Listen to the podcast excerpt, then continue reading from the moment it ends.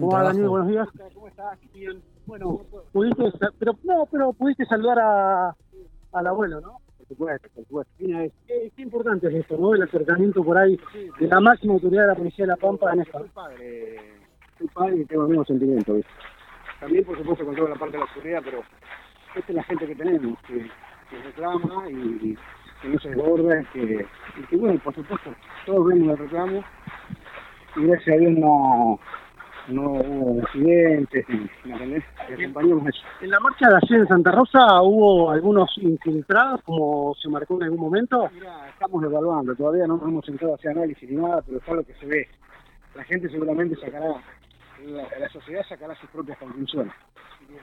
Eh, sobre hubo- hizo una declaración al diario de La Pampa referente a esta este chat que se había filtrado o, o había mostrado después del caso, donde se decía que eh, la dirección de donde habían hecho la denuncia la habían pasado mal a la policía. ¿Cómo, cómo fue esa situación? Bueno, fue así realmente, estamos comunicados y por supuesto se va a poder ver en una, una causa sumaria que se hace para investigarlos. Y fue así realmente, el anuncio fue que- equivocado el número, por eso se fue a otro lugar. Pero está así en los audios, está así en los registros eh, de esa fecha. ¿eh?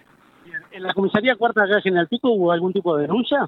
No, hay algunas exposiciones, eh, expedientes simples que, que son un mero trámite entre dos partes, pero no denuncias por maltrato.